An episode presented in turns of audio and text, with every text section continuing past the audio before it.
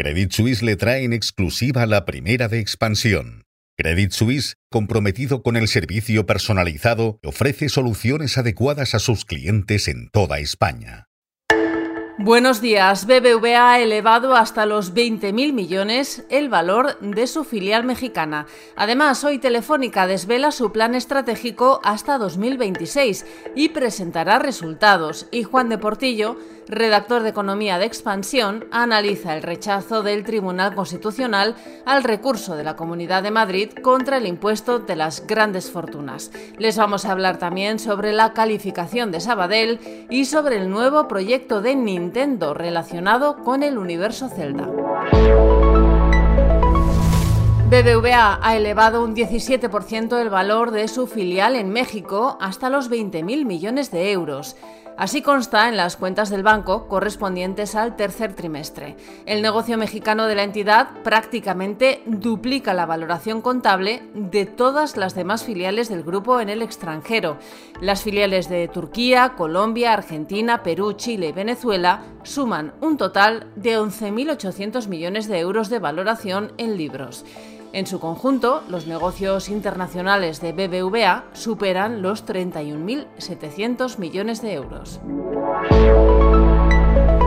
Hoy Telefónica desvela su nuevo plan estratégico 2023-2026. Lo hará en un encuentro con inversores que no mantenía desde 2011. La compañía aprovechará este evento además para presentar resultados, mientras sigue a la espera de si el grupo saudí STC se convierte en su principal accionista y de si entra en su accionariado capital público del Estado. Del nuevo plan estratégico ha trascendido únicamente alguna pincelada, como que estará basado en tres pilares, crecimiento, rentabilidad y sostenibilidad, y que situará a los clientes en el centro a través de la tecnología y la automatización. Tras varios días de espera, el Tribunal Constitucional avaló ayer finalmente el impuesto para las grandes fortunas que había recurrido la Comunidad de Madrid. Juan de Portillo, redactor de Economía de Expansión, buenos días. ¿Cuál ha sido la respuesta del gobierno de Isabel Díaz Ayuso? Buenos días, Amaya. El Tribunal Constitucional ha dado su aval definitivo al nuevo impuesto a las grandes fortunas, tal y como les adelantó Expansión el 19 de octubre, rechazando así el recurso de la Comunidad de Madrid que planteaba el incumplimiento de los principios de seguridad jurídica, capacidad económica y que consideraba vulneradas las competencias autonómicas. La mayoría progresista de siete magistrados se ha impuesto a los cuatro conservadores, que han emitido un voto particular en contra del fallo, marcando el sino también de los recursos similares pendientes presentados por Andalucía, Galicia o Murcia. Como respuesta, el gobierno de Isabel Díaz Ayuso ha decidido reactivar el cobro del impuesto de patrimonio en la región a las fortunas a partir de 3 millones de euros, a fin de retener para Madrid la recaudación que Hacienda venía obteniendo con el nuevo impuesto.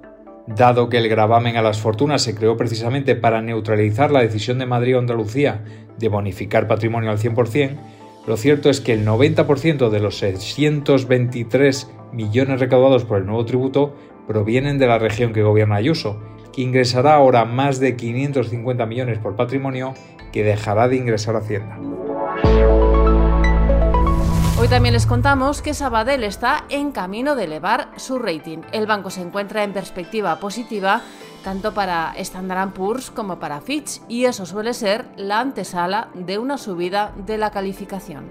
Además, les hablamos del espaldarazo que el Tribunal Supremo ha dado a las empresas a la hora de aplicarse las deducciones previstas en el impuesto de sociedades por inversión en I de Y esta madrugada Nintendo ha anunciado que se encuentra desarrollando una película de acción real de la franquicia The Legend of Zelda, que es uno de los videojuegos de esta compañía más vendidos en todo el mundo. La película estará producida por el creador de Super Mario, Shigeru Miyamoto, y Avi Arad, que es productor de cintas como Spider-Man Into the Spider-Verse. El debate sobre una hipotética ley de amnistía que centra estos días la política nacional estará presente también hoy en los plenos de varios parlamentos regionales y sobre las mesas de algunos gobiernos regionales de la mano de diversas iniciativas de Partido Popular y Vox. Además, el Senado debatirá la toma en consideración de una iniciativa del Partido Popular para cambiar el reglamento de la Cámara con la meta de dilatar la aprobación de la ley de amnistía. Mientras tanto, anoche, frente a la sede del PSOE en la madrileña calle de Ferraz, se volvieron a producir protestas con un alto grado de tensión. Hay seis detenidos por desórdenes públicos y 39 personas heridas, de las cuales 29 son policías. Y en la bolsa el IBEX 35 cerró ayer prácticamente plano, con una ligera caída del 0,06%, lo que llevó al selectivo a situarse en los 9.235 enteros.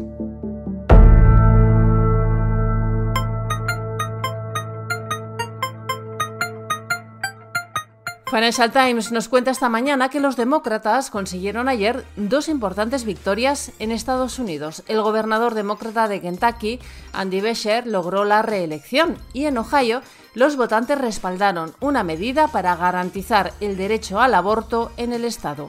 Además, el diario analiza las consecuencias de la bancarrota de WeWork y cómo podría afectar al trabajo flexible.